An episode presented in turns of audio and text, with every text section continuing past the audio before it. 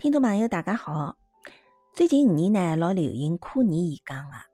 两零两两年个跨年演讲哦，吴晓波呢讲了六个周期，其中对于房地产周期个分析是搿能个。伊讲到呢，今沪就是北京得知上海哦，千万资产个家庭一半财富是房产，搿是老危险个。伊建议大家，如果辣盖一线城市有两套房子，千万勿要再买第三套房子作为资产配置了。吴晓波辣盖演讲当中呢，公布了一组数据。伊讲，看看今朝个北京、上海有多少家庭，伊个资产是超过一千万个。北京呢是有廿九点四万户，上海呢有廿五点五万户。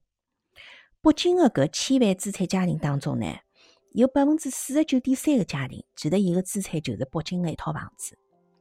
上海个千万资产家庭当中呢，有百分之四十两点七个家庭。资产就是上海的一套房子，所以讲房产辣盖阿拉中国的中产家庭的资产占比已经老高了。咁么未来的资产配置里，还要不要继续配房子？吴晓波呢，最后拨出是搿能个答案。伊讲，如果侬个家庭辣盖一线城市里向已经有了两套房子，建议大家千万勿要再买第三套房子作为资产配置。第一呢，是因为房市勿炒个政策。第二呢是房产的投资回报率，和七八年前头相比已经大幅下降了。吴晓波呢还拨出了另外一组数据，伊讲辣盖两零零两年个辰光，中国大陆最有钞票的一百个人里向，有四十七个是房地产开发商，将近一半啊。但是到了两零两一年，搿上榜的房地产开发商只有十九个了，前十大里头根本已经没房地产开发商了。咁么就是讲，即使辣盖中国最顶级的财富阶层里，房产的增值效率也开始大幅度下降。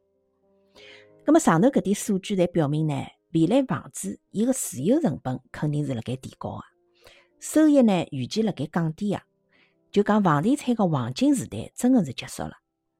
不过我个观点是，一线城市个房子，侬像北京、上海，每年涨百分之十，我觉着还是可以预期个。只不过伊流动性肯定是差了，收益得只安全性，我觉着是勿差个。我讲个是一线城市啊，嗯，搿三线、四线、五线个肯定房子收益率是没介好。葛末像拿了房子作为资产配置呢，伊真正个缺点是勿是人人侪好参与。毕竟一套房子侪要一千万起来，辣盖一线城市，所以我讲要分勿同个人群。对于资产上亿个高净值客户。房子，我觉得还是可以是资产配置的一个选择。对于资产不到一千万的家庭，可以勿要再多配房子了，而是呢，应该多配置更加多元的金融产品。好，欢迎大家留言互动，我辣此地等侬。